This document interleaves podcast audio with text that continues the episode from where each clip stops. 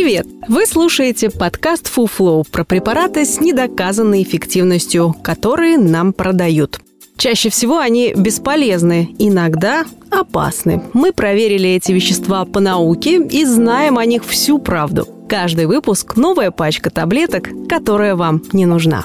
Подкаст Flow делает медицинская редакция проекта Купрум. Подписывайтесь на нас и ставьте оценки там, где слушаете. Так больше людей узнает, на что не стоит тратить деньги в аптеке. Почему чайный гриб не больше, чем чудо-жижа? В этом выпуске говорим про чайный гриб. В последнее время его все чаще можно увидеть на полках магазинов. Такие стильные бутылочки с надписью «Камбуча». На деле это не что иное, как чайный гриб. Да-да, это странная штука, которую ваша бабушка выращивала в банке под подоконником. Просто камбуча – это международное название. Вообще чайный гриб не совсем гриб.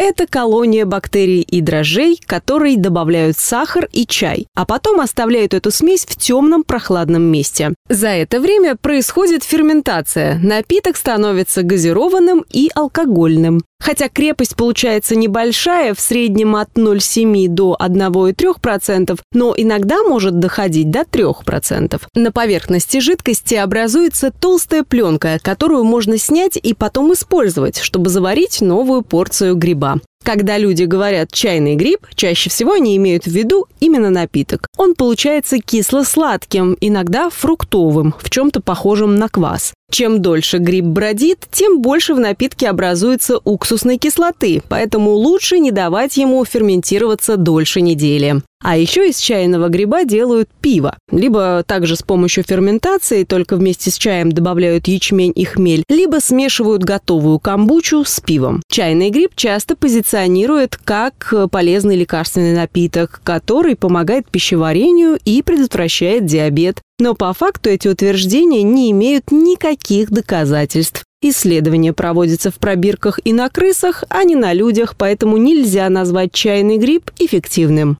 Камбуча противопоказана беременным женщинам из-за возможного содержания в напитке гепарина, который разжижает кровь. Также чайный гриб не рекомендуют людям с серьезными заболеваниями почек, легких или печени. А еще камбучу нельзя пить при приеме некоторых лекарств из-за алкоголя, который может взаимодействовать с ними. Но при этом чайный гриб не считается вредным. Здоровым людям можно пить по 100-120 грамм в день. У любителей чайного гриба периодически возникают расстройства желудка, инфекции и аллергические реакции. Это может происходить из-за неправильного заваривания гриба, неподходящих условий хранения или если напиток готовят в керамическом сосуде, тогда кислоты, содержащиеся в чае, могут выщелачивать свинец из посуды. Редко, но вместе с чайным грибом в банке можно вырастить плесень. В покупном чайном грибе найти плесень довольно сложно, потому что за ним тщательно следят на производстве.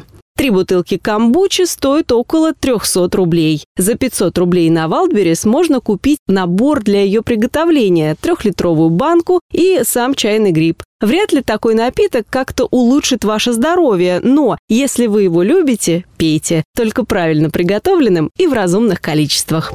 Это был подкаст «Фуфло», в котором мы рассказываем о препаратах с недоказанной эффективностью. Ставьте звездочки, комментарии и делитесь подкастом с друзьями и близкими. Так мы вместе убережем их от фуфла. Все мифы о здоровье мы собираем в подкасте «Купром», а в проекте «Без шапки» говорим о медицине с лучшими врачами и учеными. Ссылки есть в описании.